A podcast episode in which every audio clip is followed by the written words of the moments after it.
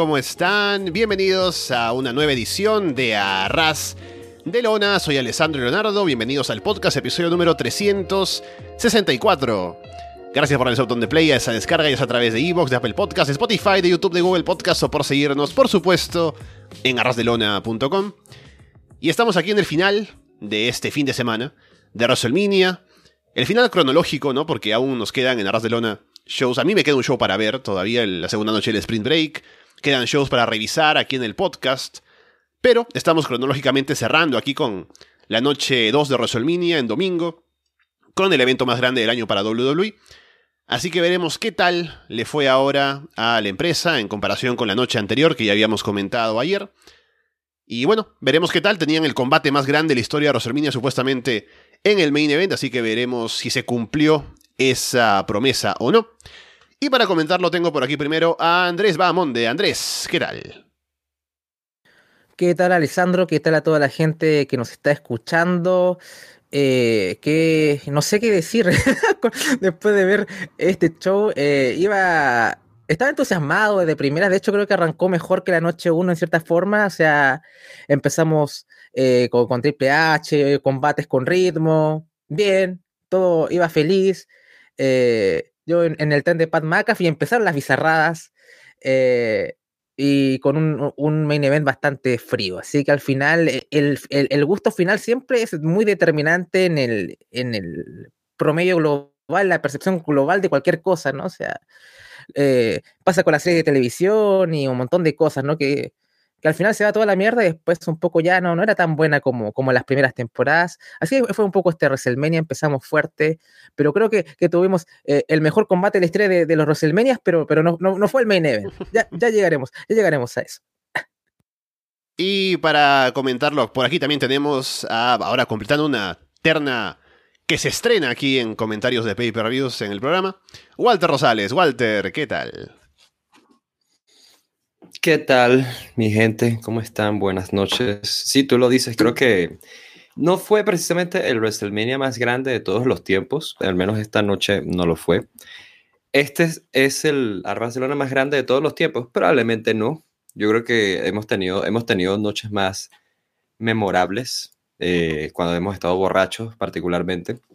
Y sí, o sea, es lo, es lo que dicen. Creo que es un evento que yo tenía particular muchas ganas de ver. La de anoche no pude verla completa aún, por desgracia. Sin embargo, pues nada, pues esta noche creo que me deja de reflexión es que como creo que esta noche estuvo repleta de mucho entretenimiento, no le digo relleno, pero mucho entretenimiento para los shows. No me deja demasiadas cosas a futuro, por desgracia, a menos que rescates detalles como muy pequeños y le des vuelta como nosotros solemos hacer en este programa. Pero eh, más allá de eso, creo que, eh, creo que eso fue su mayor falla. Es un evento que además se me hizo, no sé ustedes, largo. O sea, largo no porque, porque fuese largo de duración, sino porque para pasar de lucha a lucha tardaban demasiado. Tenían que poner un video y la repetición. Y, y mira, ¿te acuerdas que ayer pasó esto? Por cierto, Taker entró al Salón de la Fama y sale Taker. Eso es como que le daban mucha larga al inicio de cada lucha y si era como que, bueno, pero o sea, llevamos nada más tres luchas y esto todavía va dos horas. O sea, ¿qué pasa? Eh, entonces sí, un poquito de eso, pero dejo varias cosas que comentar. Al final siempre es bueno hablar en WrestleMania aquí en Barcelona, estrenando además pues esta nueva tercia, tal cual como dice Alessandro, y respondiendo al comentario que nos están haciendo en el chat de YouTube, eh, no encuentro dónde está. Aquí me dice, ay, es que no veo, perdón, el nombre. Ajá, Francisco. Me pregunta sobre los lleno piedras. Los lleno piedras. ¿Quién, los lleno piedras para, para quien no lo sepa, ¿no? De, Somos Alexandro, Fede y yo. No nos separamos los lleno piedras, eh, simplemente, o sea, es que nosotros somos algo así como, como, qué sé yo, ¿qué te gusta?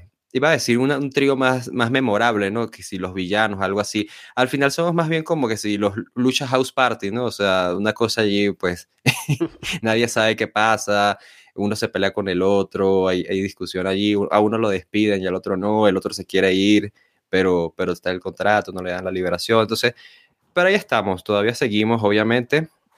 Eh, y nada, el día que volvamos hacemos una gira, una gira de despedida, ¿viste? Así como, qué sé yo, Daddy Yankee. Nosotros hacemos nuestra despedida gira solo en estadios, vamos a hacer.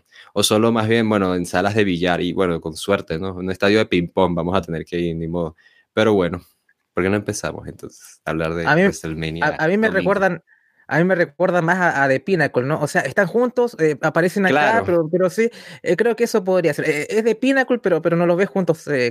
y tenemos, y tenemos, y al igual que ellos, tenemos a un jefe también idiota, ¿ves? Y que todos odian, exactamente. Bueno, yo recibo lo que, lo que me toca. Solo decir que hay comparación con lo del el, día anterior, o sea, ayer, el día anterior. Lo que pasó con, ah, en comparación con ayer, eh, creo que este show se hizo para mí menos largo que el, que el anterior, o sea, el de la noche 1, porque si bien había videos en medio, no se sintió tan descarado como de relleno como sí lo fue ayer por algún motivo, y eso que tuvieron un combate que duró menos de lo que estaba originalmente estipulado, y cortaron otro. Así que eso es muy interesante. Pero bueno, vamos con WrestleMania. Primera noche, mejor dicho, segunda noche. Estoy acá muy confundido con comentarios y demás, pero bueno. Triple H sale para abrir el show. Con su entrada completa, le hace el gesto de tu suite a la gente, hace una promo para agradecer y dar la bienvenida a WrestleMania. Luego deja sus botas en el ring y había dicho que se iba a retirar de la competición. Abraza a sus hijas antes de irse y tenemos ese bonito momento. Y luego vuelven a mencionar que tenemos a Gable Stevenson en primera fila. Uf, eh, partamos por, por, el momento inicial. Eh, ya no es, no es la primera vez que apareció en, este fin de semana de WrestleMania Triple H, ya había aparecido en, en Stand and Deliver con, con esta despedida de Tomaso Champa y demás, pero simplemente fue un abrazo con Champa, más o menos era el momento de Champa, aunque todo cerró con el tema de Triple H, fue, fue extraño. Em, pero ahora, bueno, claramente ya teníamos conocimiento de su condición cardíaca y ya básicamente, literalmente dejó las botas en el, en el ring y creo que fue un muy bonito momento, creo que era eh, una manera bastante particular de arrancar la, segunda noche. Em, así que me había puesto de, muy buena predisposición, era un momento muy bonito, así que creo que, que, está poniéndome los dientes largos de, porque está más o menos el, público ya en ambiente con, un muy buen momento, pero eh, nada hacía apreciar lo que, se, lo que se vendría más adelante. Sí, creo que por, por un lado Em, no, o sea, no quiero hablar de esto como así un repaso de la carrera de Triple H, porque pues em, no creo que corresponda, pero considerando toda su trayectoria en, la empresa y demás, era un gesto, vaya, que había que tener con él, sin duda, el hecho de que se despidiera en el escenario más grande de la empresa, dejando sus botas en el ring. Es una pena las condiciones en las que pasa al, final. alguna lección que aprendimos, y lo pueden escuchar en el programa de, de Off Topic de The Last Ride, es que estas grandes despedidas realmente, pues, no, o sea, es muy difícil obtenerlas y es una cuestión de, búsqueda propia. Y Triple H no, no dudo que esté contento con cómo está, pues, su legado, su carrera hoy en día, siendo que ya es el fin de ella y de lo que está haciendo actualmente en WWE. Entonces, no, no dudo que haya algún, que haya, que no haya malestar de su parte o haya alguna, mmm, no sé, como algún deseo no cumplido, algo por el estilo, ¿sabes? Entonces es un gesto al final que es bienvenido. Triple H pues va a ser recordado siempre como una de las figuras más emblemáticas de WWE, de la historia de WWE, siendo pues una de las figuras que marcó la primera década de este siglo, por ejemplo. Eh, probablemente el mejor luchador del mundo entre 2000 y 2001, ¿sabes? Entonces, 99, 2000, algo así, de esos tres años. Y nada, o sea, creo que Triple H, pues nada, es un buen gesto. Eh, hubiese, me hubiese, querido, hubiese querido verlo en algún takeover de NXT, de NXT, el, la era anterior, ¿no? Que yo no sabía, yo no sabía que era NXT 1.0, a pesar de las que cinco reboots que ha tenido la marca. Pero sí, o sea, me hubiese gustado. Pero bueno, una pena, al final es un buen gesto y es bueno ver que está poniendo, pues, al final en prioridad su salud y que al menos pudimos despedirnos de él en, en el ring, digamos, de forma simbólica, al menos, pues, una última vez. Bron Breaker rompió el logo de NXT 2.0 en Estado Delivery es un poco bueno, empieza 3.0 eh, la próxima semana, no tengo no tengo idea, no, puedo entender a este hombre, pero eh, ¿Tú, ¿tú crees que Bron Breaker le rompió el corazón a, a Triple H cuando rompió el logo al anterior, el, el de oro y negro? Es que ya, ya ha roto tres logos, ¿no? El, negro y dorado, después eh, rompió el logo de Vengeance Day del año pasado y ahora el de NXT 2.0, que no tiene absoluto sentido lo que está pasando acá. Eh, ¿Qué le pasó con, la marca ahora? ¿Es porque se va? ¿Rompo, rompo, rompo los logos porque me voy? No tengo idea. es que, no, es que su personaje es como, eh, es un cliente que, que trabaja con un diseñador que el diseñador le da su, su, su borrado y dice, no, esto no me gusta, ¿no? Y entonces lo manda a hacer de vuelta. Que, no, perdón, señor Brown, eh, no, bueno, este logo tampoco me gusta, y así, o sea, sucesivamente. Ese es su, ese es su, su personaje, el de un, un cliente, de, cliente de un diseñador gráfico exigente. Es el gimmick más rebuscado que he escuchado en mi vida, pero... hemos, hemos tenido peores, hemos tenido peores en este programa, además. Primera noche, ¿qué estoy hablando? Primer combate de la noche, título de parejas de Raw. Arke Bro, Street Profits y Alpha Academy. Montes Ford salta por encima de una esquina hacia afuera sobre todo el mundo. Gable luego salta en un moonsault desde la tercera cuerda hacia afuera también. Alpha Academy dominan a Riddle, luego a Montes. Dawkins hace el comeback, pero Otis lo detiene. Randy luego hace el comeback, lanza a Montes y Gable en un en back suplexe sobre la mesa de comentarios. Arke y Bo aplican a la vez el DDT desde las cuerdas. Alpha Academy le aplican a Montes el Bulldog de los Steiners. Dawkins carga a Gable sobre sus hombros. Montes aplica un blockbuster ahí. Montes va a saltar desde la tercera cuerda, pero Riddle le aplica un Springboard RKO. Gable salta desde la esquina y Randy lo atrapa en un RKO para llevarse la victoria. En un muy buen combate, sobre todo siendo el opener. Y luego los Street Profits invitan a beber a Bro después del combate. Y por fin tienen un vasos que tienen líquido dentro, ¿no? Porque normalmente es solo para hacer el chiste, pero aquí sí traen algo para tomar. Y además invitan a Gabriel Stevenson, que sale ahí a celebrar, ¿no? nunca cambia su gesto en la cara, ¿no? O sea, él dice que yo, bueno, iré y se va al ring y le sirven, pero Chad Gable vuelve y le quita el vaso de la mano a Stevenson. Gable va a hablar, pero Gable le quita el micrófono. Luego Gable se lo quita a Gable de vuelta y Gable le dice que se calle a Gable y Gable le aplica un belly to belly suplex al bueno de Gable. Wow, qué enredo. Eh, yendo, yendo al combate, eh, no sé si fue porque escuché la entrevista de Randy Orton con, con Pat McAfee y empecé a ver algún detalle más, pero ¿cómo está disfrutando Randy Orton eh, esto últimamente, no? Es como que fue el show de Arcade Bro, todo este combate, ¿no? Eso fue lo que yo percibí. Sé que Alpha Academy es un muy buen tag. De hecho, Otis siendo, teniendo otro rol totalmente diferente, comillas, totalmente diferente a lo que era anteriormente, más o menos encontró también eh, otro momentum, eh, como que se reverdeció los laureles y, creo que también tiene su carisma en ese contexto, más allá que Gable se, se robe las miradas y, está Street Profit, sobre todo este Montesfort con todos los spots. Pero ah, para mí fue, fue, fue el show de Arcade Bro, eh, la, complicidad, Orton matando a, todos en la, matando a todos en la mesa. Para mí simplemente fue esto. Em, así que lo disfruté y de hecho aprecio que WWE por alguna vez eh, se aguante, no separe estos tipos. Eh, creo que pueden hacer algo muy, muy grande, ya sea en SummerSlam de este año o más allá en WrestleMania y elevar a Riddle como un main eventer si es que quisieran hacerlo. Pero a veces siento que a veces tengo mucha fe y, mejor no, no esperanzarse. Eh, lo de Stevenson es ya irritante, ¿no? Porque un poco, por, ¿por qué otra vez te lo ponen en la cara constantemente? Eh, no lo entiendo. De hecho, estaba como, Dios mío, ¿para qué lo invitan a beber? ¿Qué, para, ¿Para qué es esto? Y de pronto llega Chad Gable y dije, ah, mira, ah, esto, esto, esto es inteligente porque, claro, está este conflicto de que los dos se llaman igual y podría ser un buen inicio para, para el señor Stevenson. Em, pero al final quedó un poco ya eh, mostrando el señor Stevenson su, su atletismo. El move estuvo muy bien ejecutado, no lo voy a, no lo voy a negar, pero el tipo es un, plomo, ¿no? O sea, no, no sentí que haya mostrado ningún tipo o activo de personalidad.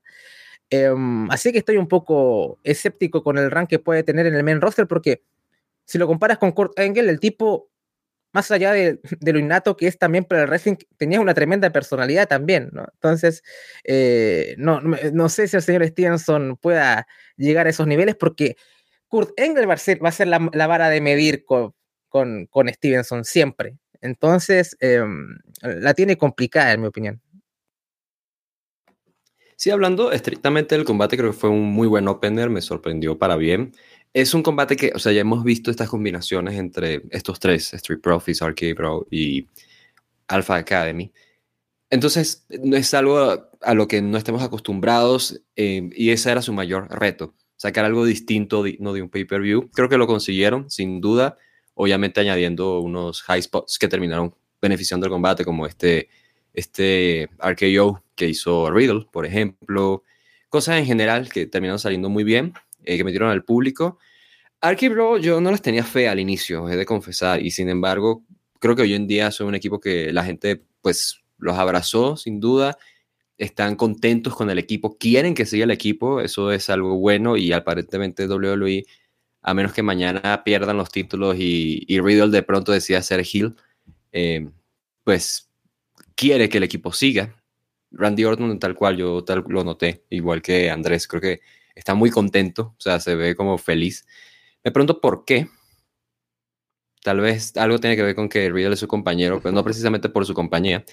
Y lejos de eso, hablando de lo de Stevenson, Stevenson, este, te lo voy a poner de esta forma, más allá de compararlo con Kurt Angle, yo lo comparo mucho con el resto de atletas que, traje, que ha traído WWE a lo largo de su historia. Por ejemplo, ya hemos, tuvimos el ejemplo en, Monday Night en nuestro programa de Patreon eh, de Mark Henry. Mark Henry, si era mucho, si de Mark Henry viene Mark Henry, mira, Mark Henry que es un, un atleta, ya estuvo en las Olimpiadas y qué sé yo.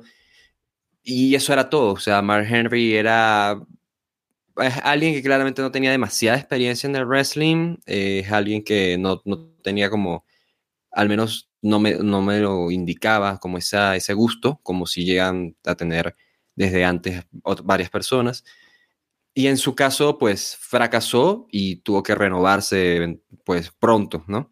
Kurt Angle fue algo, fue algo similar, él ya venía con una personalidad pues propia, pero él pasó por un territorio de desarrollo, o sea, a pesar de eh, Brock, Lesnar también pasó por un territorio de desarrollo. Yo no dudo que Steve Sun sea probablemente de todos ellos el mejor atleta. O sea, estamos hablando de un tipo que es medalla de oro en las Olimpiadas y en los Juegos Olímpicos, perdonen. Y además, dos veces campeón de NCAA. El look, todo lo tiene, pero el hecho de que ya esté en el roster principal y lo quieran poner allí de una, de golpe, creo que es demasiado pronto. O sea, estamos hablando igual de la misma empresa que tiene, qué sé yo, a gente como Tommaso Ciampa en NXT, pero en el roster principal tiene a Dominic Mysterio. Entonces, creo que eso puede ser la condena de Stevenson. No me, yo no me quiero equivocar, obviamente quiero que le vaya bien después de todo, pero creo que él en particular le puede ir, le puede ir mal por el hecho de que no lo están poniendo allí, porque tiene que, tiene que agarrar esa experiencia, tiene que foguearse, así como lo hicieron el resto. O sea, Lesnar tal vez haya sido un prodigio, todo lo que tú quieras. Eh, Kurt Angle fue pues una joya, ¿no? Un diamante en bruto. Mark Henry le, costó tiempo, pero Mark Henry pues, o sea, demostró tener una personalidad para el wrestling muy única. Pero todo tomó su tiempo y Stevenson no creo que sea la excepción, no creo que sea este prodigio que la puede llegar y partir.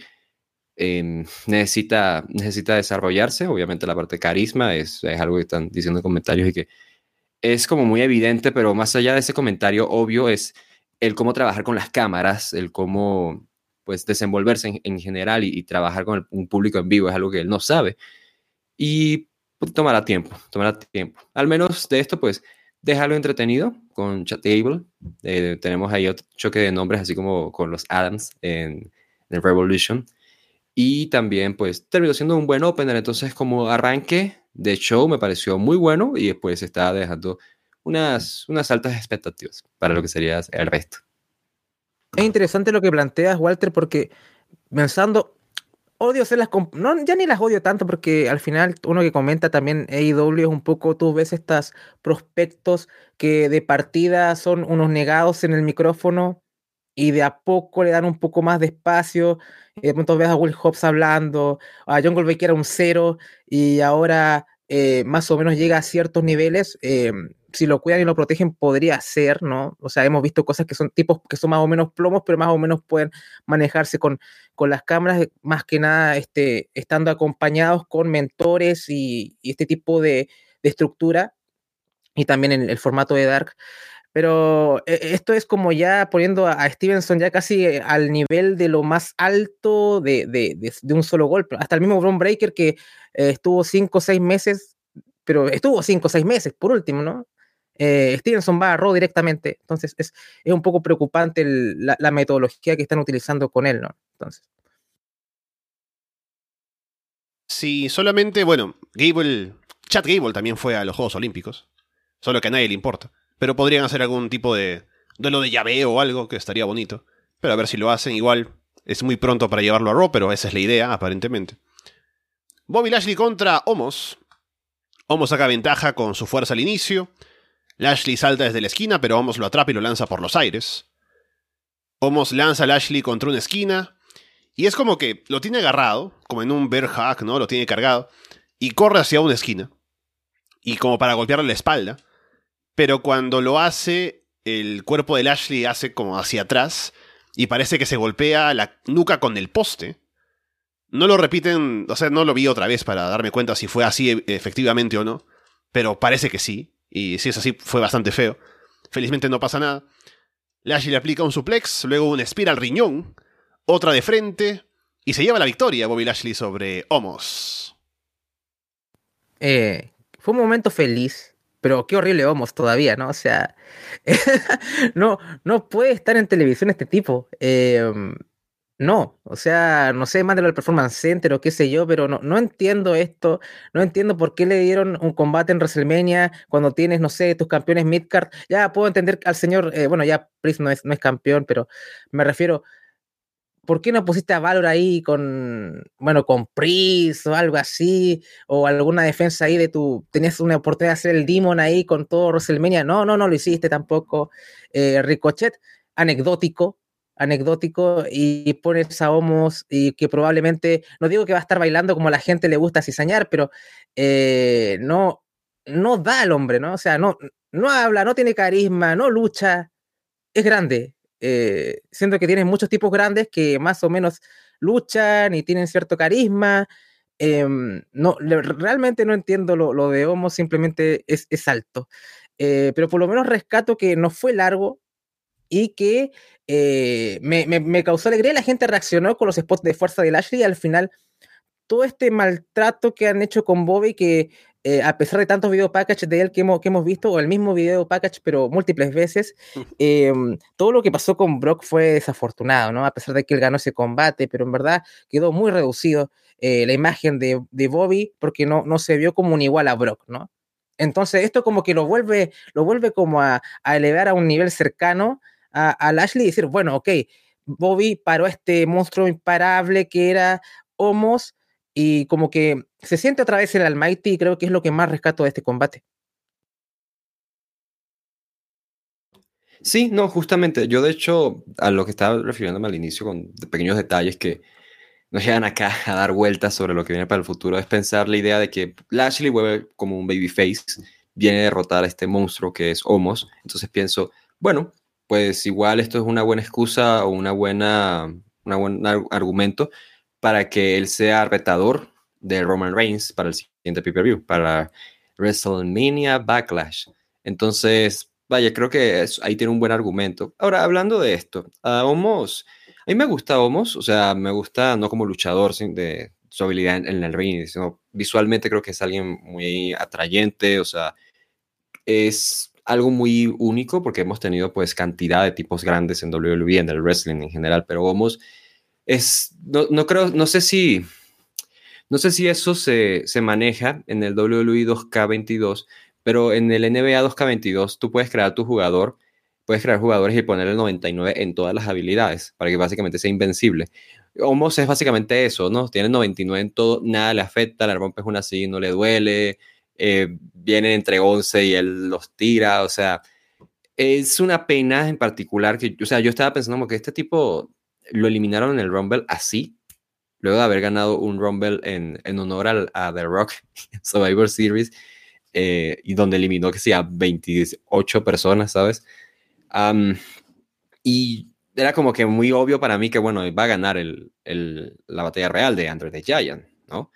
No, lo ponen acá y me sorprende que le den la victoria a Lashley porque, por supuesto que la derrota de Homos cumple un propósito y justamente esta presentación del tipo invencible no podía durar para siempre porque eventualmente tenía que caer de forma literal y de forma metafórica. Y sin embargo me toma por sorpresa, creo que fue un poco... Eh, no, o sea, no, no, no llega antes de lo, de lo, que debería. El WrestleMania es un escenario ideal para esto, pero como que no llegó como con todo, todo el momentum esa lucha. Igual algo se podía hacer más allí con Lashley y Omos para que esto fuese un poquito más significativo.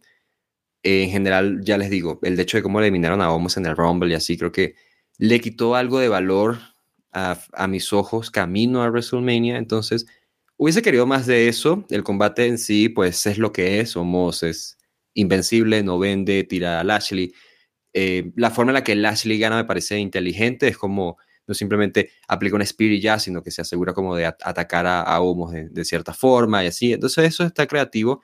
Aún así, creo que hubiese sido algo más significativo si, si hubiese tratado esto, pues mejor, camino a WrestleMania. Pero es bueno ver a Lashley ahora en esta ruta babyface, un babyface más, pues, de verdad, ¿no? Y no él con su, con la, así con el gorrito que tiene Andrés, hablando de sus hermanas como fue en su regreso. Entonces sí, al menos eso rescato, a pesar de que, insisto, es algo que hubiese, hubiese podido crear incluso mejor, imagínate. Walter, ese gorrito estaba muy over en su tiempo porque lo tenía Sami Zayn, lo tenía Lashley eh, Rich Holland también lo, ya no sé si lo sigue usando, ¿no? Eh, y también, ¿quién lo, quién lo usa? Samoa Joe también tenía, Joe también tenía el gorrito, así que era, sí, eh, me, me, trajo flashbacks de eso. Luego tenemos el verdadero main event de la noche y del fin de semana. Sami Zayn contra Johnny Knoxville. Sami empieza tumbando a Knoxville con una patada a la cara. Lo saca del ring, lo lanza contra la barricada donde está toda la gente de Yakas. Knoxville le rocía un extintor en la cara a Sammy. Sammy golpea en la espalda con una bandeja, con una muleta. Sammy luego lanza a Knoxville en un exploder suplex sobre una mesa apoyada en la esquina. Party Boy de pronto aparece bailando en el ring. Y baila todavía con la ropa, ¿no? Y digo, bueno, seguramente como es un show para toda la familia, no se la quitará como en la televisión. Pero estaba muy equivocado, ¿no? Se la quita, tiene el calzoncillo pequeño como siempre, ¿no? Y se, acerca a Sammy y se frota su cuerpo con el suyo. Sammy lo golpea y lo saca del ring. Luego aparece Wee Man, que sale de debajo del ring al mejor estilo Hornswoggle, y se pone a golpear a Sammy. Y luego el momento más genial de la noche, o sea, no me vengas aquí con Roman unificando los títulos. Man levanta a Sami Zayn y le aplica un body slam, pero que es perfecto, o sea, lo levanta y no es que lo levanta y lo lanza, lo deja caer así nada más en un ratito. O sea, lo levanta, lo mantiene sujetado. Y es como que Sammy el doble de tamaño de Wiman, pero Wiman lo tiene aquí. Y lo voltea y lo pone perfecto de espalda plana en la lona. E-, es, maravilloso. Hay que darle un contrato a ese hombre. Luego sacan una herramienta que está diseñada para dar patadas. Es una pierna ahí colgando de una madera. Antes de que la puedan usar, Sammy noquea a Wiman con una patada. Sammy sube a una esquina y Knoxville tiene pirotecnia ahí para hacerlo caer. Knoxville le lanza una bola de bowling a Sammy en la entrepierna. Luego usa esa cosa con la pierna para golpearlo abajo. Sammy intenta escapar de Knoxville, que tiene una paralizadora eléctrica, pero se encuentra con una mano gigante en ringside que lo noquea. Knoxville le pellizca la entrepierna a Sammy con unas pinzas y lo lanza desde la tercera cuerda sobre una mesa con trampas para ratones afuera del ring. Luego todos los yacas meten una trampa gigante para ratones. Casi no funciona, se traba ahí cuando lo quieren activar, pero Knoxville, como es experto en trampas para ratones seguramente, le quita el seguro y deja a Sammy atrapado debajo de ese mecanismo, con lo que cubre y se lleva la victoria. Wow, eh, mira, yo le tenía fe a este combate de antes, pero no, pero las expectativas no eran a este nivel, ¿no? No, no, no, no, no fue la gloria que recibimos todos eh, con este combate. Y mira que yo no soy fan de Jackass, he visto algún que otro sketch, pero no, no, no, no, estaba muy interiorizado con Party Boy, ¿no? Tengo que decir, Pat McAfee añadió a este combate porque la narración, porque si esto hubiera comentado King Lawler y Michael Cole, no. O sea, cuando llega Party Boy y dice, eh, no, creo que, no sé si textualmente estoy diciendo esto, pero lamentablemente esta no es la primera vez que le veo el culo a, Party Boy o algo así, y como Cole queda como, no sé, queda como, what the fuck. fue, fue, un gran momento, así que Pat McAfee otra vez eh, dando, elevando más eh, esta genialidad de, combate. Eh, lo del body slam de, ¿cómo se llama este tipo? Para que vean que yo no soy fan de, de Ouija, Wiman. libra por libra, ¿qué, ¿qué, es más impresionante? ¿Juegan levantando a André eh, Naya Jax Tamina o, esto, porque en verdad el, peso proporcional es como que me hace pensar que yo creo que la altura, es más impresionante. la altura. ¿Mm? También, aparte, me parece más impresionante esto que lo de Hogan y André, ¿no? Pero eh, es una opinión así a la, a, la, a la, rápida, a lo mejor puede estar equivocado. Además que esta, esta puede ser la, esta realmente puede ser como la primera vez que Wiman lo hace y no como Hogan que decía que era la primera que levantaba a André y nada que ver, ¿no? Así que imagínate, es, brutal y de pronto la mesa llena de trampas para ratones. Y esto, esto va para Underground, ¿no? Este combate que, que era, era toda una, una bizarrez y la gente lo estaba pasando en grande. Yo te decía, no, Alessandro, espero, espero la, la review de Jim Cornette de esto, ¿no? Como con un ataque cardiovascular, eh, todo acá diciendo esto que es un, ultraje. Em, pero al final WrestleMania es un poco esto, ¿no? Es, es, es, es, comillas Sports Entertainment, ¿no? De acá nació todo esto. Y esto fue esto en su estado más puro. Y, tengo una consulta, eh, o, sea, una duda. Eh, eh, ¿El traje de Knoxville es un, guiño a Andy Kaufman o es simplemente una, una coincidencia? Me, lo recuerdo un poco a eso. Hmm. Pero más allá, creo que fue un, tremendo, un tremendo comillas, abro y cierro comillas combate, ¿no? O sea, hay que ver las cosas como son. Y Sami Zayn es tremendo. O sea, las expresiones faciales, todo. Y además no queda mal porque en verdad dominó a Knoxville, siempre se vio superior ante todo lo que pasaba, o sea, simplemente se vio superado por el contexto, por todas estas bizarradas. Eh, no creo que, bueno, nunca ha tenido mucha credibilidad Sami Zayn, para qué estamos con cosas, pero no es que, ah, bueno, le ganó una celebridad o qué sé yo, ¿no? O sea, simplemente, eh, simplemente todos cumplieron su rol y creo que, que Zayn creo que se ve hasta fortalecido y en mi opinión, este es el mejor feudo de WrestleMania, este fue lo que está mejor construido de todo, ¿ah? Desde Rumble hasta acá, con Zayn haciendo las cosas, pues, los hilos de Twitter, eh, la premier de la película, todo esto, hasta fue, este fue el mejor feudo de, este Road to WrestleMania incluso. Así que eh, no solamente queda en el combate acá, así que muy buen trabajo de, de Sami Zayn, sobre todo en, la previa del combate y, y todo esto. ¿Quién produjo esto? No sé quién produjo esto, pero es un genio. Y bueno, yo creo que esto lo produjo Johnny Knoxville, eh, porque básicamente es, esta lucha fue, oficialmente es un Anything Goes, pero realmente es como un combate estilo Jackass, ¿sabes? Fue un episodio de Jackass, literal, en un combate. Eh, yo no soy fan de Jackass, eh, nunca he sido, y, pero aún así reconozco que todo esto está armado como, como ellos, ¿no? Entonces eso es una virtud, creo que es un combate que es muy diferente a lo que hemos visto antes con celebridades. Y hemos tenido cosas con celebridades que es un combate pues más suelto, sin descalificación, hay intervenciones y, objetos y, está armado casi como, como una gran secuencia de una obra, ¿no? Eh, de ejemplos así, no sé. Cuando Floyd Mayweather Jr. Eh, luchó contra Show, por ejemplo, Aquí está armado de una forma muy personalizada, o sea, muy particular. Eso, pues está bien, ¿sabes? O sea, por ese lado creo que es como de... Le, da un distintivo al combate, le da un distintivo a Knoxville. Y en, en general, sí, yo repito lo que dice Andrés respecto al trabajo de, de Sammy.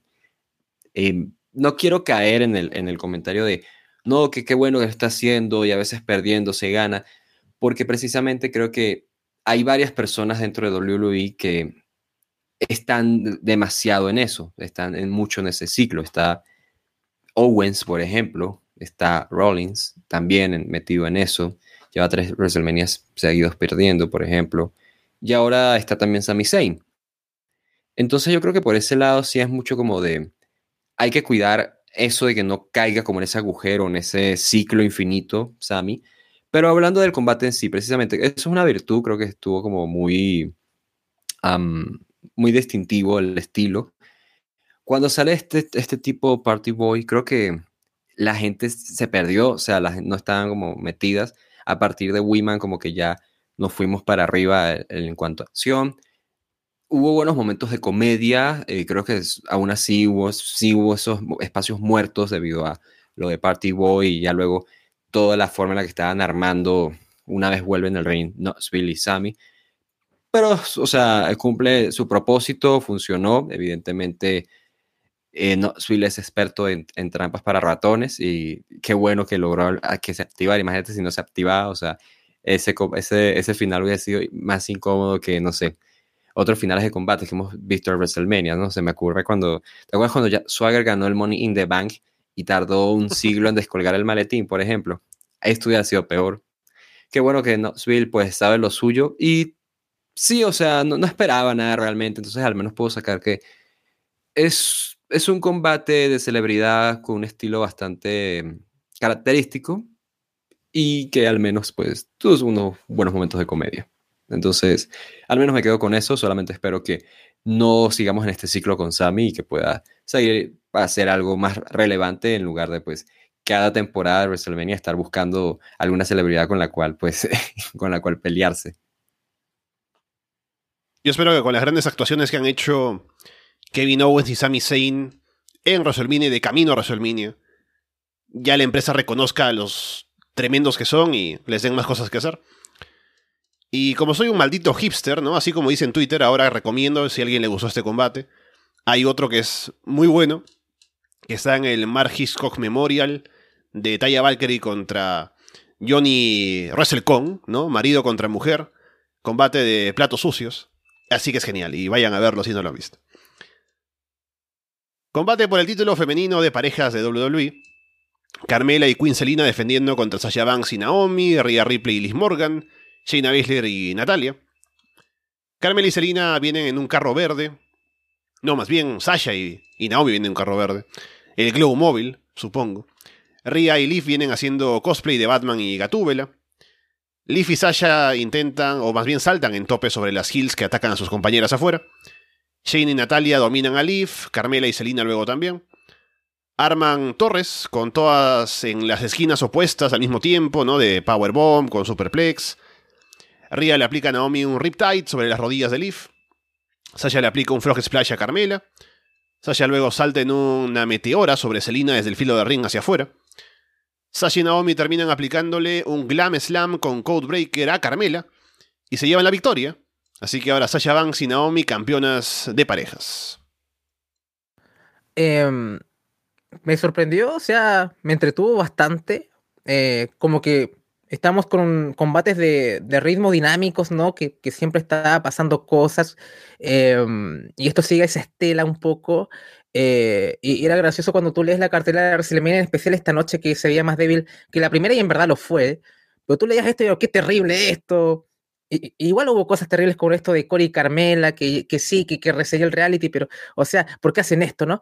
Em, pero eh, por lo menos, más o menos todo funcionó. No me gusta mucho ese spot de que hace Rhea Ripley con, con Liv de como, este, este, no sé cómo se llama este derribo que cargan a todo el, a todas las participantes del match casi, ¿no? Una Ria carga a una parte y, Liv carga a otra y es como un poco, no, no, no, soy muy fan de ese tipo de spots, em, pero eh, por lo menos estuvo divertido. No me gustó mucho que Sacha ganara. Yo soy un, fan acérrimo de la señorita Banks, pero era un poco, bueno, estaba este juego de que nunca había ganado en WrestleMania em, y al final la primera victoria de WrestleMania de Sacha Banks es esto, estos títulos que no valen nada, o sea, que no, no sirven para nada. Em, no creo que Sachi Naomi eh, hagan algo memorable. Creo que la única vez que funcionó esto fue con Bailey y, no, no, siguieron la, estela de esto después y no creo que lo hagan más.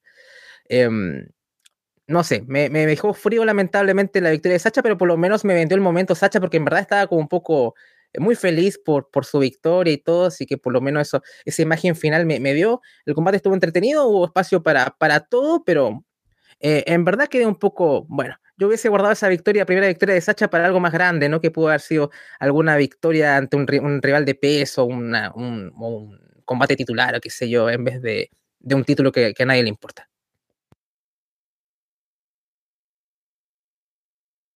Sí, de esto, o sea, no creo que pueda añadir algo más que no se haya dicho antes. Eh, el tema con los títulos de mujeres en WWE es el hecho de que es, es, es, el mismo problema que ocurre con muchas divisiones de pareja de varias empresas a lo largo de mucho tiempo, que es que no hay historia, no hay historia más allá de una, una pareja quiere el otro título y ya está. Y eso es todo. Y llevamos meses con Celina y con Carmela, que en este combate, por cierto, fueron las que menos destacaron, siendo campeonas además.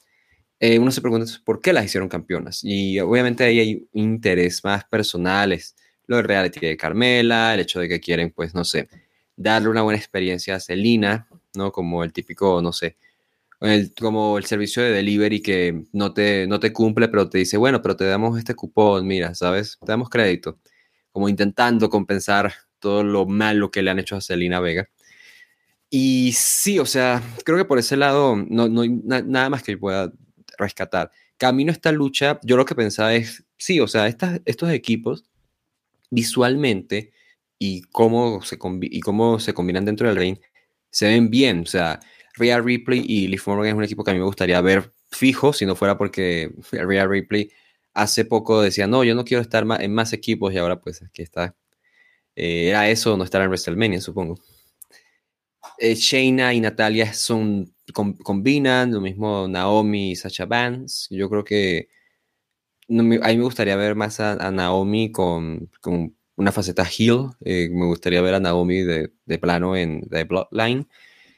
Em, pero bueno, aquí está, por este lado. Entonces, por, por eso creo que hacen un trabajo no para que se vea bien dentro del ring, creo que en general tuvieron una buena acción, unas buenas combinaciones, intervenciones allí, más allá de alguna pues, descoordinación, un mal timing, pero está haciendo un buen trabajo, o sea, al menos decente, no no de un WrestleMania, en mi opinión. Pero parte de la culpa la tiene el hecho de que pues vino desde un combate de comedia con Knoxville, el público no estaba tan metido al inicio, a la, la primera gran mitad del combate realmente eh, tuvimos algunos cruces buenos, como Sacha y Rhea Ripley, que creo que jamás se habían enfrentado nunca, o sea, nunca habían, se habían cruzado, creo yo. Y en este caso, pues, se lleva la victoria Sacha y Naomi, que por cierto, Sacha Vance consigue su primera victoria en un WrestleMania, o sea, está en un récord de 0-6 y aquí por fin consigue una victoria. Eh, que es como, sí, bueno, Sacha consiguió una victoria en un WrestleMania y y fue así. O sea, esta división en general, como la han estado tratando, la de la división de parejas, no ha habido demasiado, pues, demasiada sustancia más allá de, no sé, cuando hace dos años recuerdo que fue una lucha de Alexa Bliss y Nikki Cross contra las Kabuki Warriors, que había una historia de por medio al menos y eran dos contra dos, en lugar de simplemente hacer una lucha de varias participantes. Entonces, no lo sé. Eh, creo que ese es el mayor problema, pero no tengo demasiadas críticas con el combate. Como dije, creo que hubo unas buenas combinaciones. Y es victoria para Sasha y Naomi. Les digo, les digo no, no es como que influye demasiado esto, simplemente es ver a, ellas como campeonas y, no sé, en dos semanas quizás se van a pelear, se van a separar y van a tener una rivalidad de dos años de ellas eh, luchando entre sí, porque así funciona esto con las divisiones de parejas en WWE. Pero al menos no tengo demasiadas críticas por ese lado, simplemente es la crítica repetitiva con lo que es el manejo de la división y las historias o la falta, la ausencia de ellas en, la división de parejas de mujeres de esta empresa. Si al menos salieron a trabajar duro en, un combate que venía de la nada, así que al menos estuvo entretenido verlo, más allá de que no hay profundidad en la, división. Ella Styles contra Edge. Ella viene con un corte en la mejilla, por algún motivo. Ella aplica un rodillazo desde el filo de ring y Edge cae sobre las gradas metálicas. AJ salta en un sprint por 450, pero Edge bloquea con las rodillas. Edge domina atacando el abdomen, aplica un shoulder breaker, también el finisher de Rocky Maivia, y trabaja el brazo izquierdo. AJ lanza a Edge en un suplex sobre una esquina. AJ aplica un DGT, saltando desde el filo de ring hacia adentro. Aplica un Calf Crusher, Edge gira, encaja una level lock. AJ le aplica a Edge un superplex sobre el filo del ring. Ella esquiva un Spear, aplica el Styles Clash, pero cuenta en dos.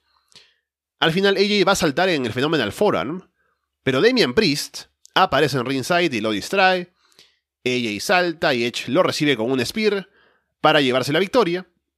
Y luego parece que Damian Priest se une a Edge, porque luego de que se empezó a vestir así, ya Damian Priest dijo, bueno, con este yo me voy. Mm, sí, bueno, no puedo decir que vea mucho Raw para decir si es que hubo algún teaser de esto o alguna cosa así.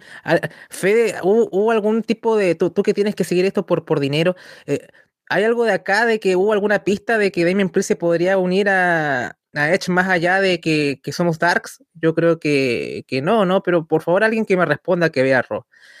Quitando eso, eh, el combate me recordó al main event de Reigns con Edge en Money in the Bank y, es por, no, no por la, estructura ni nada, sino que fue que fue un combate que sufrió un poco porque lo, anterior tenía, iba con alto pacing, con alto ritmo, que al final el público estaba tan acostumbrado a un registro de combate y cambiamos esto más metódico, más trabajado y al final la gente le costó un poco enganchar. Y a mí también me costó un poco enganchar porque era como un cambio de, marcha.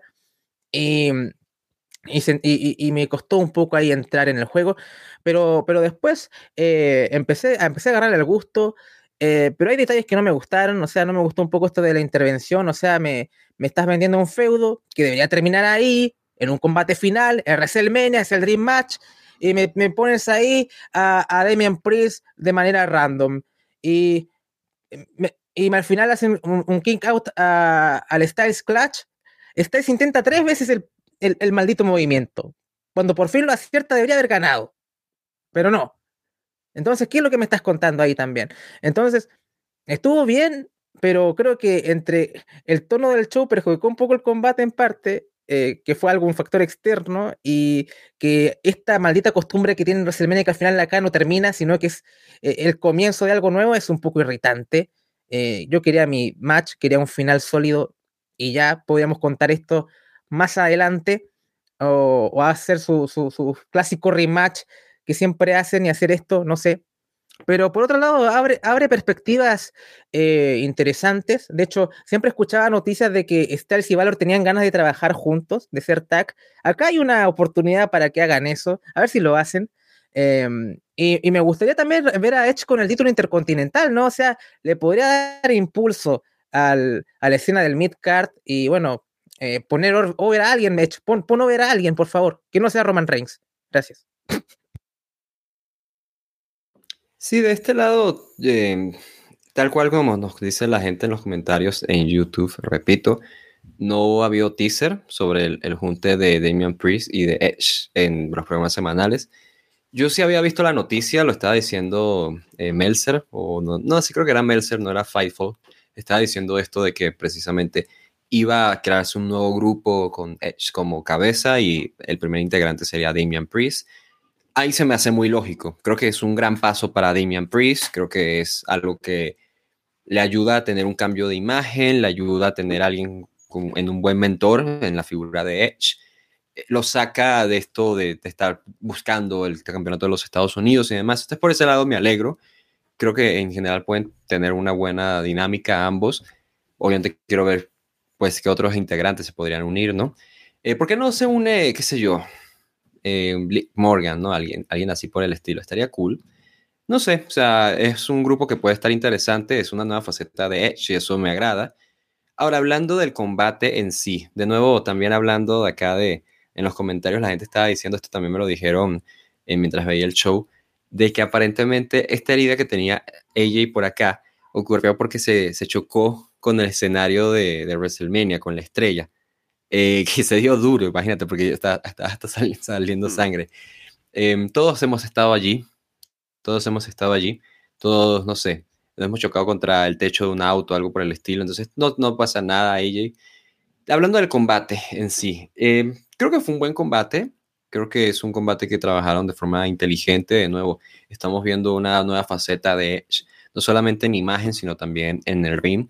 Ya habíamos visto a Edge como heel, por supuesto, pero comparando este combate con combates de él en el pasado, veo un cambio sin duda en cómo se, se mueve, cómo trabaja con el público.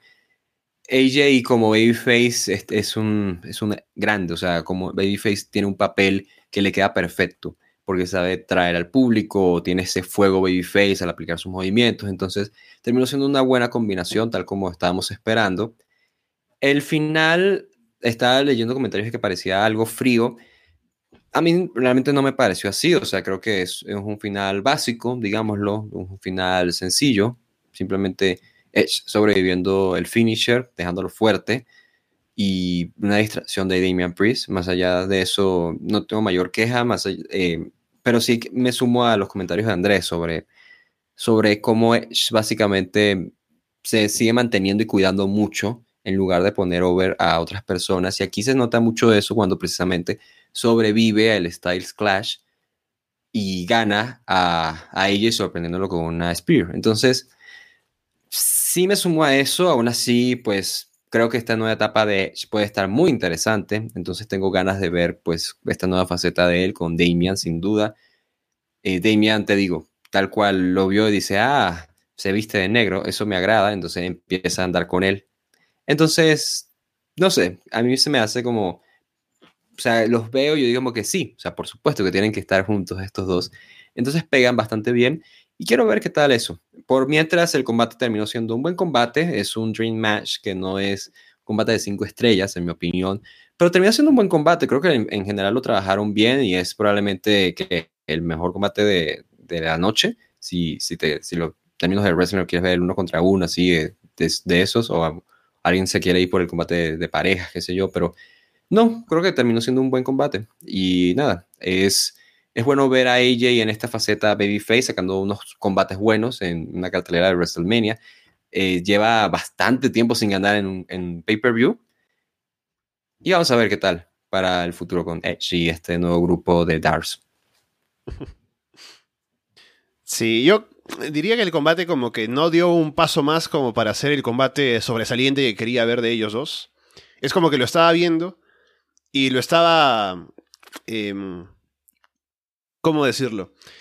Estaba de pronto apreciando lo que hacían, ¿no? Decía, ah, qué bueno es AJ, qué bueno es Edge. Pero no lo llegué a disfrutar como que me estén dando un combate que sea como lo que esperaba ver. Aún así estuvo muy bien trabajado, ¿no? Obviamente.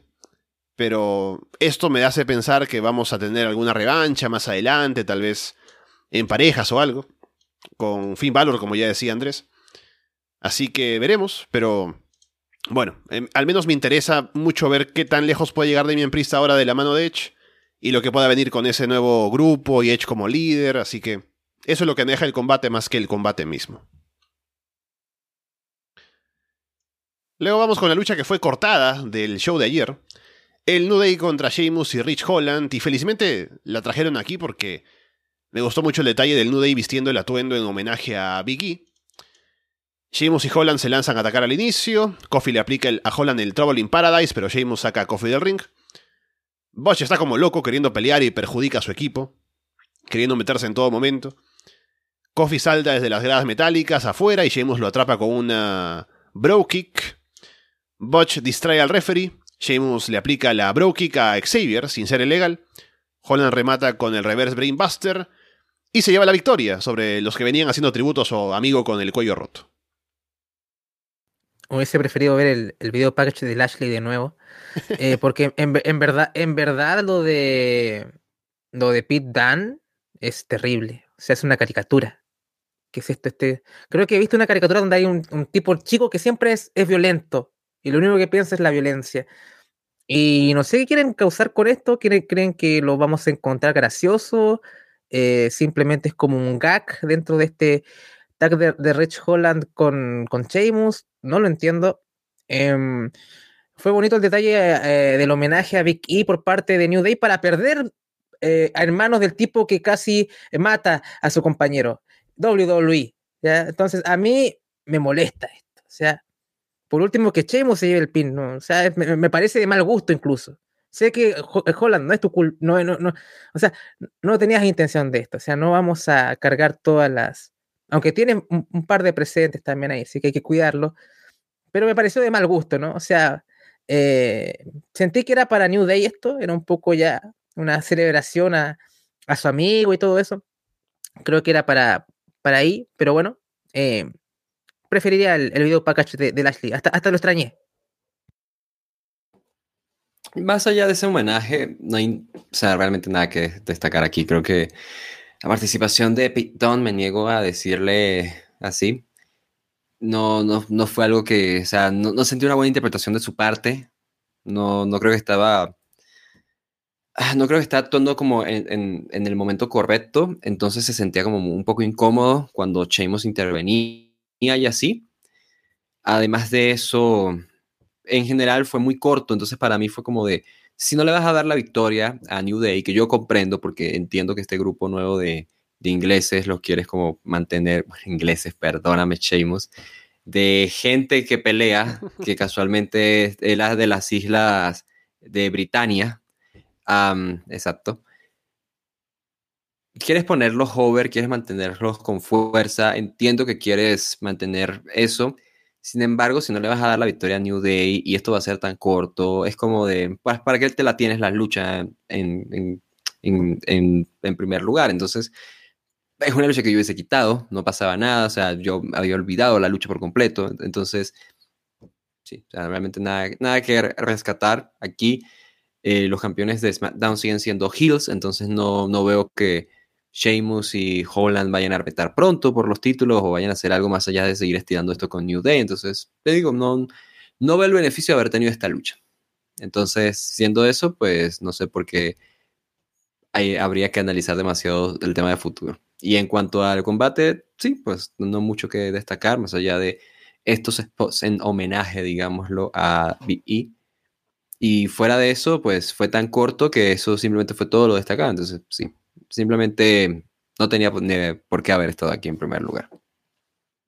Qué diferente sería todo si hubieran ganado, pero no fue así. Así que habría sido mejor la tijerita. Luego sale la gente del Hall of Fame otra vez y Undertaker sale a saludar de nuevo, así como ayer. Y poco más. Pat McAfee contra Austin Theory. Vince McMahon sale al ring para presentar a Theory como un futuro campeón universal. Theory se saca unos selfies con Vince en el ring. McAfee entra con Seven Nation Army, que es una gran, un gran, tema de entrada, y las porristas de los Dallas Cowboys. Y con, con, todo eso ya el ambiente se crea en la arena y la gente está coreando la canción y durante el combate también, así que es una gran entrada. McAfee derriba a Theory con golpes al inicio. Se saca un huracán rana de la nada por ahí. Theory toma el control, aplica suplexes, McAfee luego le revierte uno. McAfee se pone los auriculares para comentar mientras golpea a Theory afuera. McAfee va por un Swanton Bomb, pero Theory esquiva. McAfee hace una voltereta desde la esquina y cae de pie. Luego llega de un salto a la tercera cuerda para aplicar un superplex. Theory va por su finisher, pero McAfee lo atrapa en un roll-up y se lleva la victoria. Luego del combate, con la gente contenta y con McAfee habiendo ganado, de pronto Vince se quita el saco, se quita la corbata, se quita la camisa y se mete al ring. Y entra un referee también. Y debo ahí reconocer que también me emocioné, ¿no? Porque digo, ah, ¿qué va a hacer Vince? Algo gracioso seguramente con Theory, algo breve, seguramente.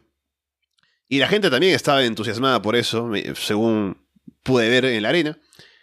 Pero bueno, no, no, fue, no fue así. Theory golpea a McAfee por la espalda, suena la campana. Así que oficialmente es McAfee contra Vince. Vince domina por buen rato. Theory hace caer a McAfee y lo golpea la entrepierna en un poste. Y Vince no recibe ningún golpe, nada, es solamente para que domine.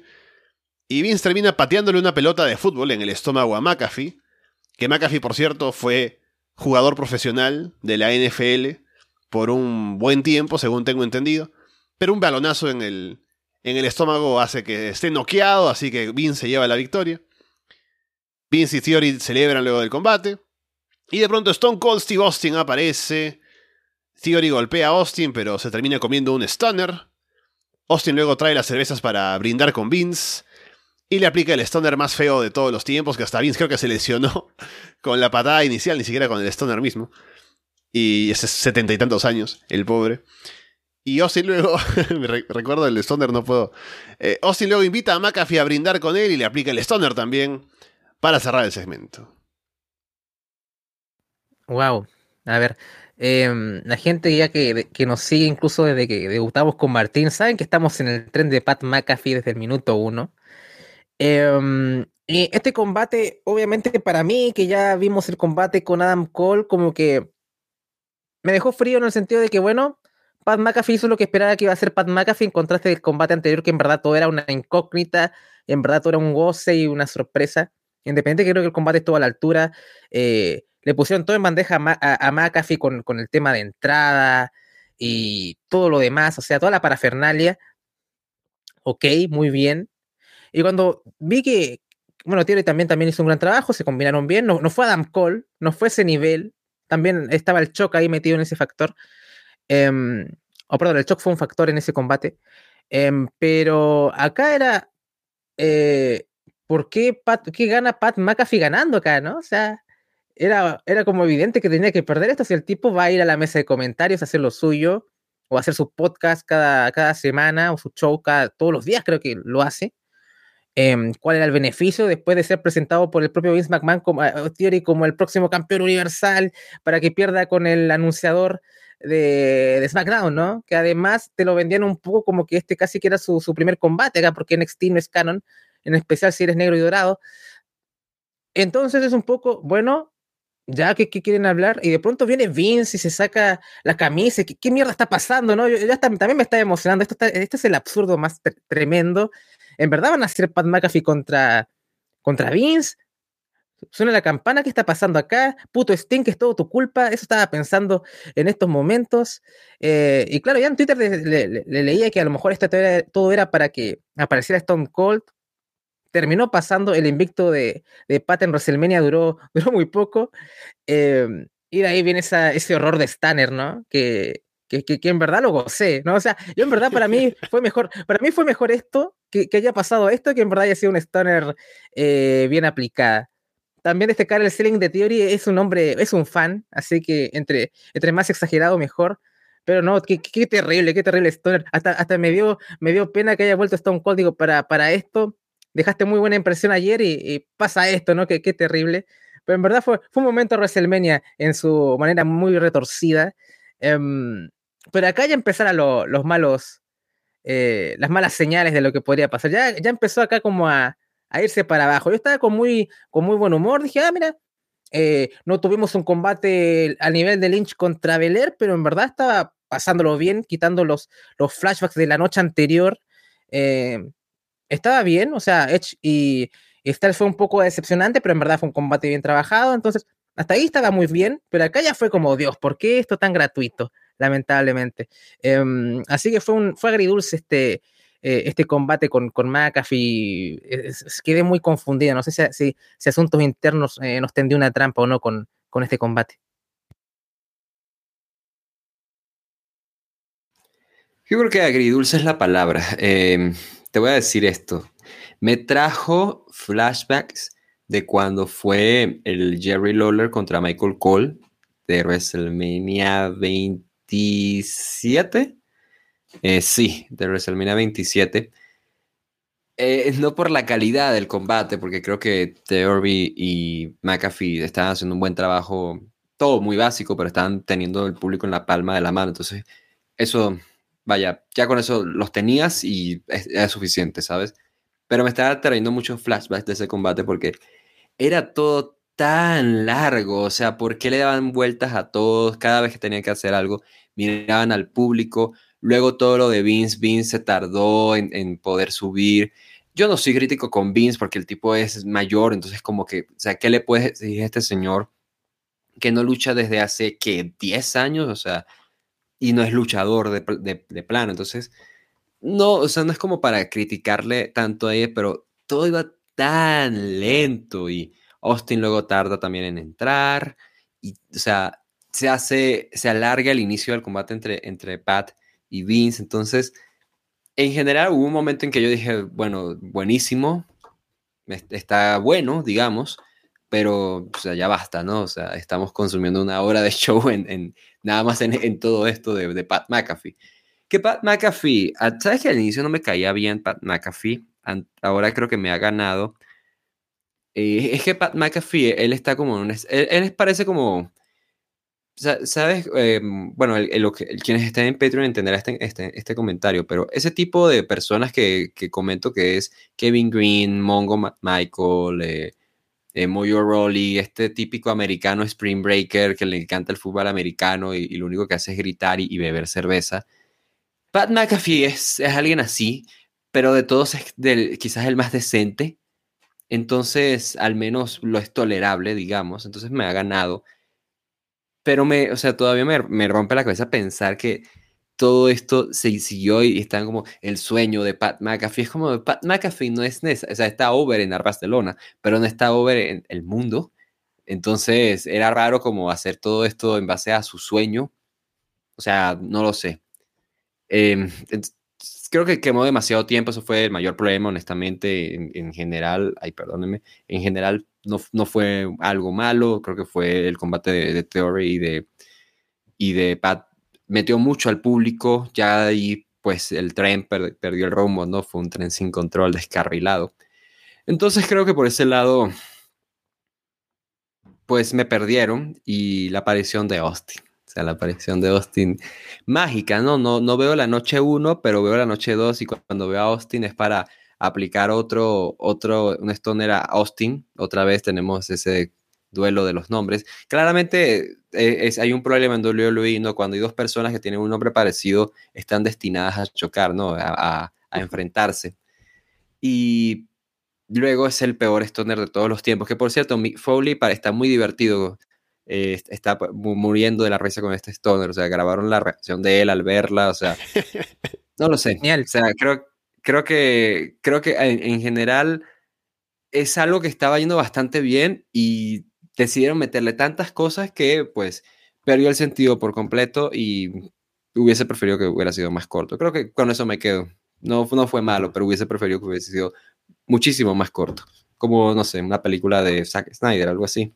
Ajá. No, creo que, o sea, la parte inicial con McAfee, con Theory estaba bastante bien. O sea, no necesitábamos que Vince le ganara a McAfee con trampa de Theory necesitábamos o era más funcional que Theory le ganara a McAfee con trampa de Vince y que luego viniera Stone Cold a hacer justicia o una cosa así. Y habría funcionado mejor que tener a Vince teniendo que estar en el ring y no pudiendo moverse bien. Eso creo que mató mucho el ritmo del, segmento en general. Y al final deja a Theory en un papel muy secundario cuando supuestamente es él quien se debería poner over. De todo eso, porque todos los participantes de este segmento que duró tanto tiempo, él es el único luchador activo y tendría que haber sido para él, pero no lo fue. Así que bueno, poco más, al menos McAfee hizo bien lo que tenía que hacer, sobre todo al inicio y luego al comerse el estándar, y poco más. Main Event, título de WWE y el Universal en juego para la unificación. Brock Lesnar contra Roman Reigns. El anunciador presenta esto como el combate más grande en la historia de los WrestleManias. Paul Heyman le quita el micrófono para presentar a Roman. Luego Lesnar le quita el micrófono para presentarse a sí mismo. Eh, Lesnar se quita los guantes para ir a atacar a Roman de inmediato al inicio. Y bueno, Lesnar saca a Roman del ring, luego se acerca a Heyman, que le ruega por su vida, le dice que lo ama, que quiere estar con él otra vez. Pero todo es una, falsa, una farsa para que Roman aproveche y le aplique un spear a Lesnar contra la barricada abajo. Y luego cuando Lesnar vuelve al ring, es el combate que hemos visto ya entre los dos siempre. Roman aplica un spear, cuenta en dos. Superman punches, Lesnar se, levanta, Herman suplexes. Roman va por el spear, Lesnar aplica un F5. Roman luego empuja a Lesnar contra la esquina y golpean al referee. Roman aprovecha para aplicar un golpe bajo, luego un golpe en la cabeza con el cinturón. Lesnar sobrevive. Luego Roman va por otro spear y Lesnar lo atrapa en una Kimura. Roman llega a la cuerda, pero luego se queja de que ah, se me salió el hombro, ¿no? Pero luego no, no se le había salido. Roman aplica una, o más bien Roman va por... Eh, Lesnar va por el F5. Roman se baja, lo evita, corre, aplica el Spear y se lleva la victoria. Así que Roman es el campeón universal indiscutible del multiverso y no sé qué más. No esperaba nada y, algún, y aún así logran decepcionarme. Ese es como el meme que resume todo este combate. Em, te decía un poco, ¿no, Alessandro? O sea, podíamos cortar eh, y pegar lo que dije en Elimination Chamber cuando hablamos del main event y toda esta historia que era de mierda, em, que se daban vueltas y vueltas para llegar al mismo lugar. Y ahora no solamente fueron vueltas y vueltas para llegar al mismo lugar, fueron vueltas y vueltas para que nos dieran exactamente el mismo combate de siempre. Entonces, qué decepción. Esa era mi decepción más que nada, porque dije, bueno, ahora con el cambio de gimmick de Roman van a proponer algo diferente y en verdad, nada en absoluto. Lo mismo, lanzas, spears, eh, F5, todo lo mismo. Eso que ahora tuvieron un público que estaba mucho más receptivo al combate, porque en WrestleMania 34, si no me equivoco, la gente abucheó. Me acuerdo que había un momento que Brock le tira el universal en la cara a Vince, ¿no? Se lo arroja, se lo lanza, eh, toma tu mierda. Eh, yo también estaba pensando lo mismo. Fuese Roman, toma, toma tus mierdas, Vince. Em, no sé, es que ya, ya, es que creo que ya en el Elimination Chamber lo dije, o sea, ¿qué, ¿qué, tengo que agregar? Si al final nos dieron el mismo combate de siempre, una historia estirada de que debió haber terminado en Day One, probablemente. Em, yo lo único que rescato es Cowboy Brock, que es lo, mejor que no ha pasado en el universo, pero no había tensión en, en el ganador porque el señor Lesnar tiene un calendario bastante acotado, el tipo cobra bastante. Sabemos que el tipo se va de vacaciones después de WrestleMania y no vuelve hasta, no sé, SummerSlam. Eh, o hasta que salga Grace of Balls of Fire 2. Entonces, yo no, no, no, no veo qué más, eh, no me, puedo comprar esto de, de, este gran combate que decía el, el, destino del universo, del multiverso, si al final sabemos, los que más o menos investigan un poquito, saben que Lesnar tiene su calendario de esta forma. Em, lo veo totalmente gratuito y era un momento para que alguien destronara a Roman que tuviéramos otro combate grande con el otro título. Entonces, eh, creo que fue una gran pérdida de, tiempo todo esto, una pérdida de tiempo. ¿Cuántos años tiene Arbas de Lona? Ocho, ¿verdad? Ajá. De los cuales siete hemos hablado de Roman Reigns y Lesnar, ¿verdad? Ven a donde estoy llegando. Entienden mi punto. O sea, ustedes, tú que me estás viendo aquí en, en cámara, si me estás viendo en YouTube, por supuesto, o si me estás escuchando en el resto de plataformas, tú me has escuchado envejecer, me has escuchado eh, emigrar, me has escuchado eh, cambiar de, de casa, me has escuchado en mudanza, me has visto crecer el cabello de nuevo corto y así. Me has escuchado hablando de tantas cosas y sin embargo la única constante entre ustedes y yo, además del amor que sentimos mutuamente, es Brock Lesnar en contra de Roman Reigns. Y una de esas dos cosas jamás las cambiaría. Y, wow, o sea, no, o sea, hoy entré en esa realización y entré en este hueco de pensar, Llevo siete años hablando de esto, o sea, basta. O sea, ese debería ser suficiente comentario. Basta.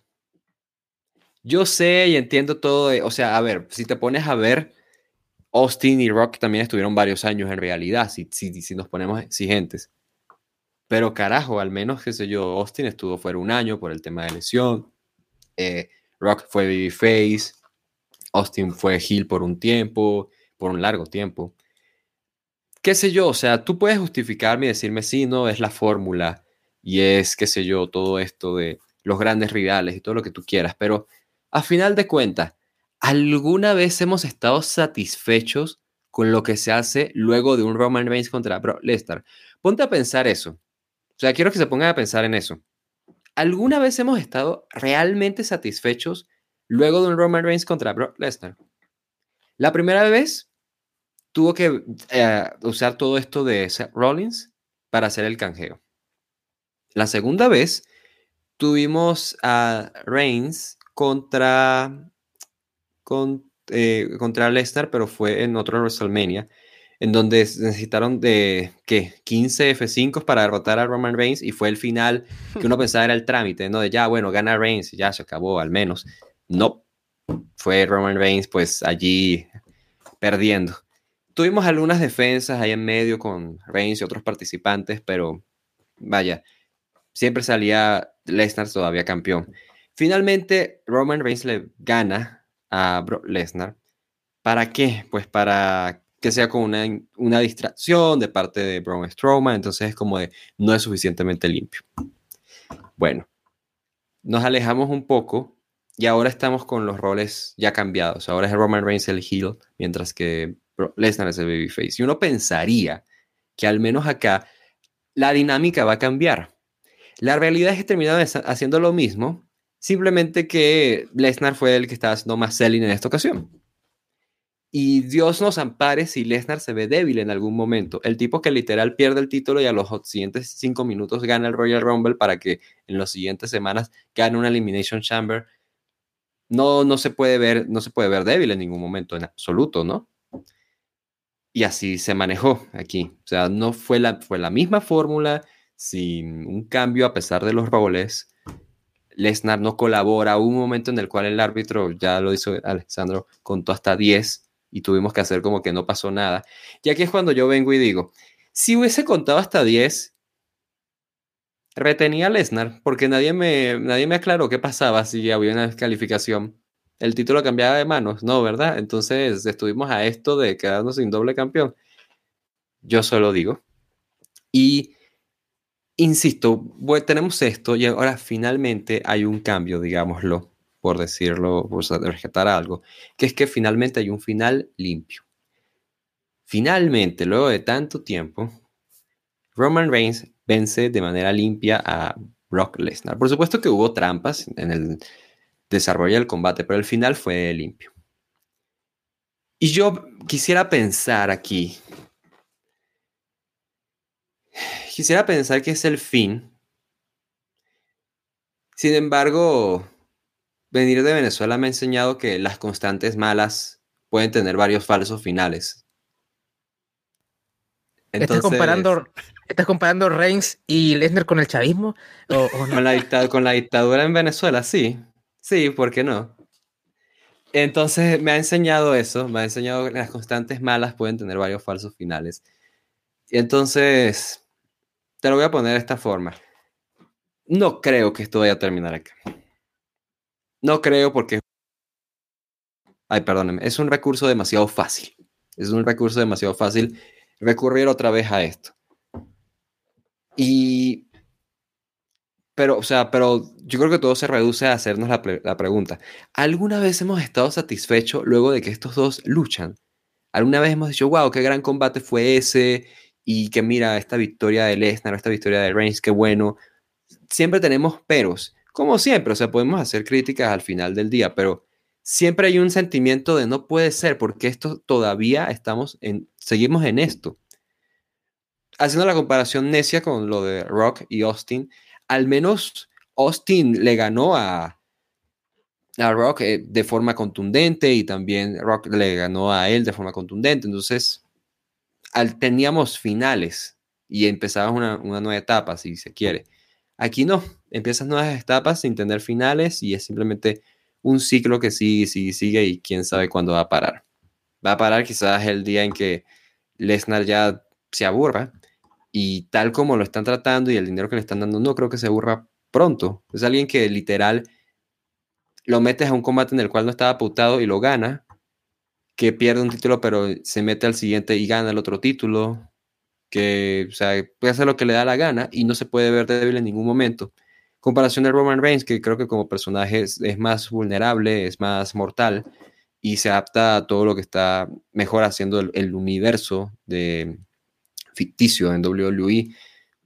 Tener a Roman como doble campeón, dueño de, o sea, qué sé yo, como, como el dueño de este multiverso, me gusta, o sea, es, o sea, me gusta y es refrescante tener a ese personaje fuerte, pero siempre presente allí, además con, con una imagen que es más allá de hago suplentes y ya. Y que está presente, sobre todo, lo rescato. Y aún así, o sea, es muy frustrante porque lo único que pienso es, esto va a seguir. ¿Cuándo va a parar? no puedo resalvar mucho del combate. Ya ustedes lo dijeron, fue un combate corto para las expectativas, no saben trabajar otra fórmula. Es, es, eso, o sea, ya hemos visto esto. O sea, sentí que o sea, podía ver el combate del WrestleMania 34 y pensar, bueno, al menos tiene menos finishers. Podía ver el combate del 31 y decir, bueno, al menos este Roman Reigns sangra y es el que está haciendo el selling. Siento que esos tienen incluso cosas más rescatables que este. Este se tomó con menos seriedad, quizás. Es una pena, o sea, es una pena, es, es, terrible y es una constante, es una constante, muchachos. O sea, seguimos en esto, ustedes y yo vamos a seguir en este camino hasta que, quién sabe, o sea, como, como los camioneros, ¿no? Como los troqueros. O sea, hasta que Dios nos los permita la muerte nos alcance. Vamos a seguir juntos en este camino con Lesnar y Roman Reigns de la mano o al lado de nosotros en esta carretera que llamamos vida. Y nada. Vamos a seguir, vamos a, seguir en esto. Vamos a pegar eso en, el parabrisas de atrás. ¿Qué, cosa vas a hacer con, esa frase? Sí. Em, claro, no, o sea, eh, primero sí, y segundo, igual puedo ponerlo, pero con, con las fotos de Lesnar y de, de Roman Reigns, ¿me explico? Entonces, Así como cuando pones los nombres de los hijos, ¿no? también en la camioneta pones eh, Roman. Te amo, Gabriela, ¿no? Una cosa así. una cosa así, exactamente. Lesnar es mi copiloto, no sé, algo así. Roman, Reigns, Roman Reigns es mi, copiloto, claro. Yo reconozco al jefe tribal, ¿no? Claro, claro. Me gusta. ¿Sabes? Estaba pensando ahora con lo de Roman y Lesnar. En todos estos años que llevamos viendo esto, ya como lo decías, Walter, creo que WWE, en su fallo de construir estrellas nuevas, mucho tiene que ver con el hecho de tener que elevar tanto a Roman y Lesnar. Se ha visto sobre todo en este último año, ¿no? Con el sacrificio de tantos, sobre todo en este reinado de Roman, que ha pasado por todos, entre babyfaces, heels, luego viene Brock y también barre con todos los que están ahí para ser el campeón y llegar a este combate más grande, WrestleMania y todo lo demás. Y todo eso creo que ha sido como el condensado de todo este trabajo en los últimos años de WWE, de tener que construir a Roman como la cara de su empresa, que falló en su momento, tuvieron que hacer el turn. Y por el otro lado, Lesnar, que también está siempre ahí arriba por, por todo lo que es Lesnar en, en general, ¿no? Por lo que cobra y todo lo demás. Y todo eso hace que todos los demás que están en el roster siempre van a estar un escalón por debajo. Sin excepción. O sea, Ahora llega Cody Rhodes y no va a estar al nivel de Roman y Lesnar, al menos no parece que lo vaya a estar. O sea, ¿qué tendrían que hacer para que él sea retador de Roman y sea creíble? Porque ahora no lo es, ya que Roman y Lesnar son como dioses en la tierra y los demás estamos mirándolos desde abajo y saludándolos nada más, ¿no?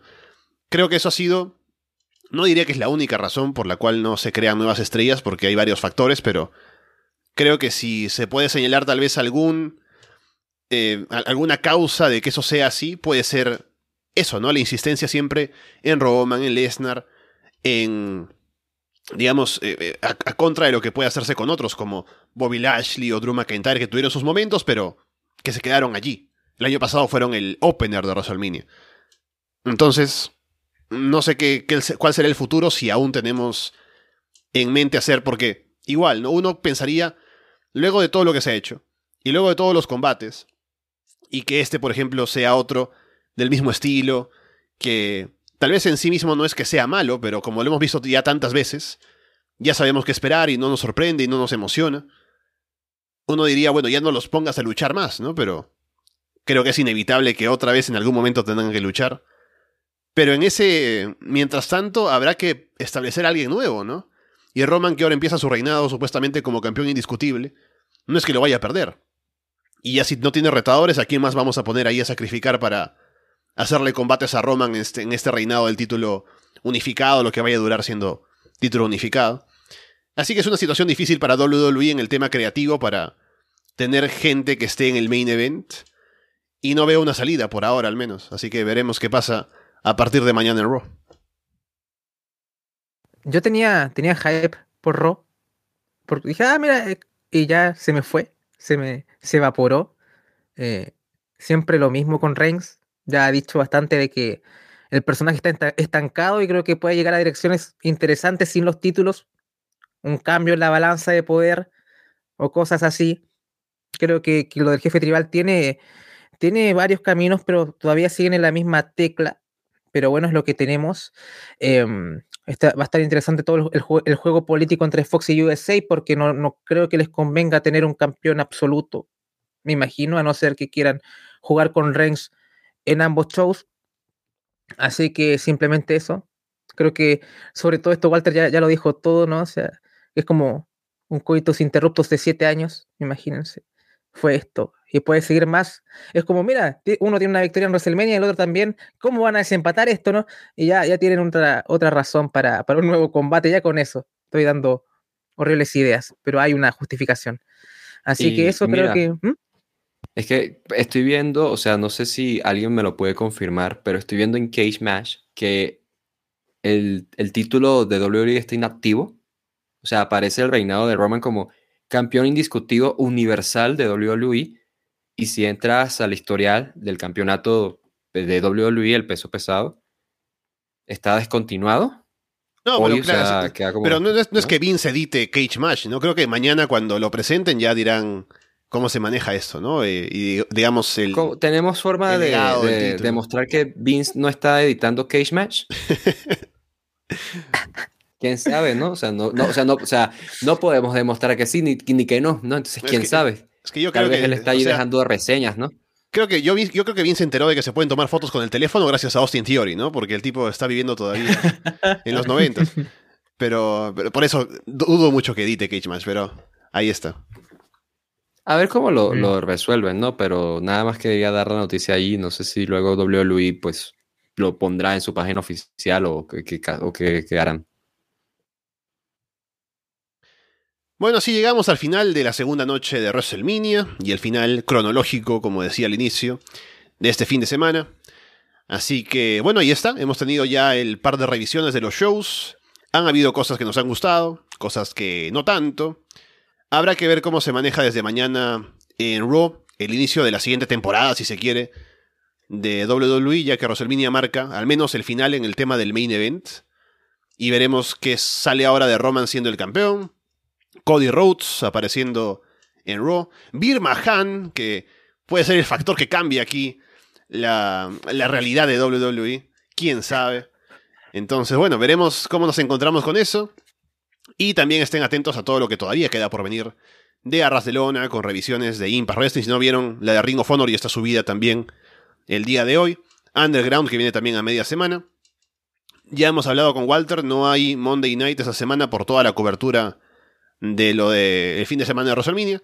Pero lo veremos en, ya en una semana para hablar acerca del siguiente In Your House del 96, el último del año, para ver cómo continúa la guerra entre WWF y WCW Walter.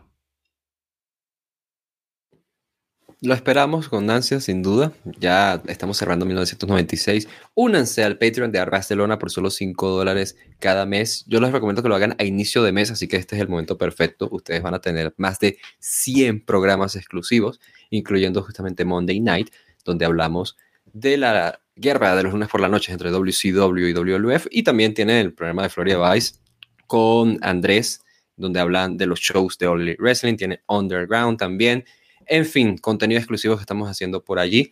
Yo voy a estar más activo sin duda. Entonces, vaya, nada más ahí para que estén con nosotros, no nos dejen. Nosotros estamos agradecidos siempre en este cierre de temporada también nuestro, de cierta forma, porque llegan nuevas personas y de pronto deciden escuchar a Barcelona por primera vez sobre WrestleMania, así.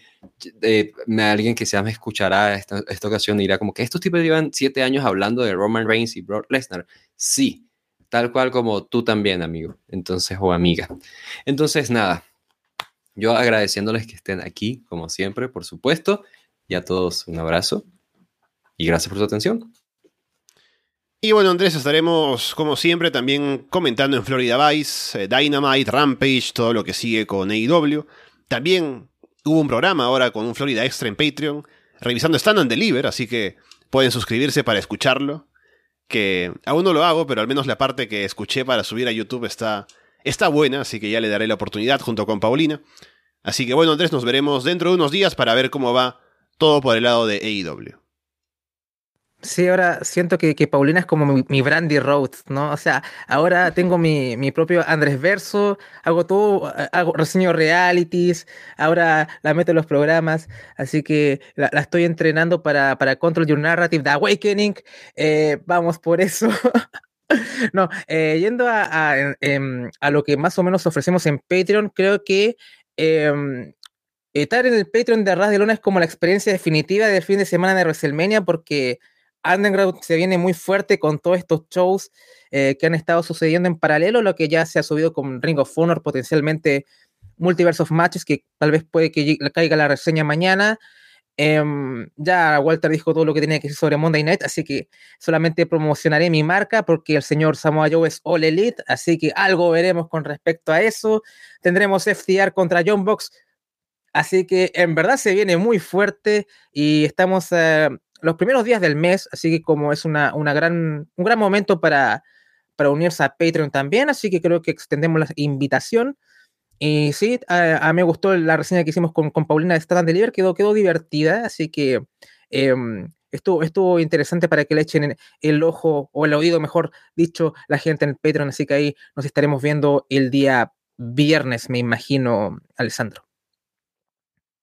Con todo eso dicho por ahora, los dejamos de parte de Walter Rosales, Andrés Bahamonde y Alessandro Leonardo. Muchas gracias y esperamos verlos pronto.